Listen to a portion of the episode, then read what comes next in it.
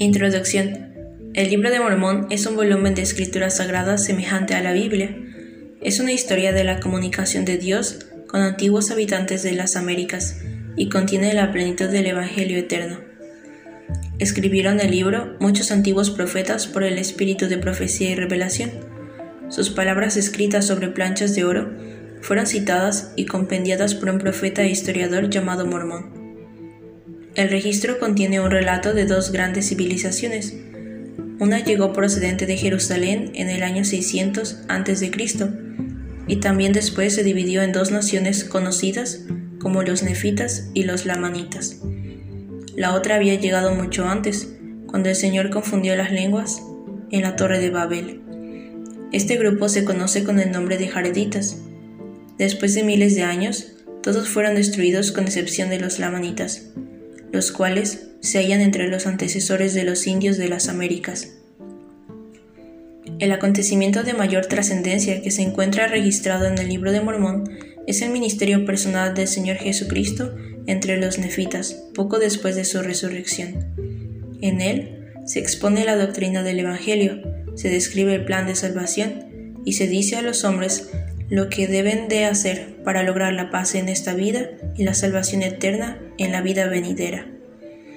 Después de terminar sus escritos, Mormón entregó la historia a su hijo Moroni, el cual le agregó unas palabras y escondió las planchas en el cerro Cumora. El 21 de septiembre de 1823, el mismo Moroni, para entonces un ser glorificado y resucitado, se le apareció al profeta José Smith y le instruyó concerniente al antiguo registro y a la destinada traducción de éste al idioma inglés. En la ocasión oportuna se entregaron las planchas a José Smith, quien las tradujo por el don y el poder de Dios.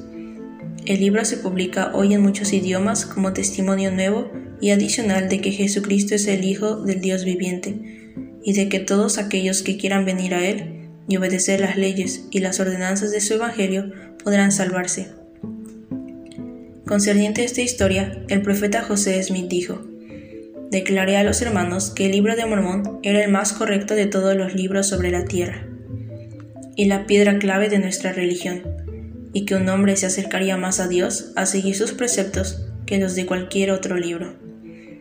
Además de José Smith, el Señor dispuso que otros once hombres vieran con sus propios ojos las planchas de oro y fueran testigos especiales de la veracidad y de la divinidad del libro de Mormón.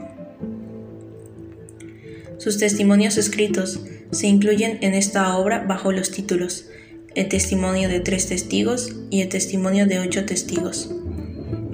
Invitamos a toda persona, donde quiera que se encuentre, a leer el libro de Mormón, a meditar en su corazón el mensaje que contiene y luego a preguntar a Dios, el Padre Eterno, en el nombre de Cristo, si el libro es verdadero quienes así lo hagan y pidan con fe, lograrán un testimonio de la veracidad y la divinidad del libro por el poder del Espíritu Santo. Aquellos que obtengan este testimonio divino del Santo Espíritu también llegarán a saber, por el mismo poder, que Jesucristo es el Salvador del mundo, que José Smith ha sido su revelador y profeta en estos últimos días, y que la Iglesia de Jesucristo de los santos de los últimos días es el reino del Señor que de nuevo se ha establecido sobre la tierra, en preparación para la segunda venida del Mesías.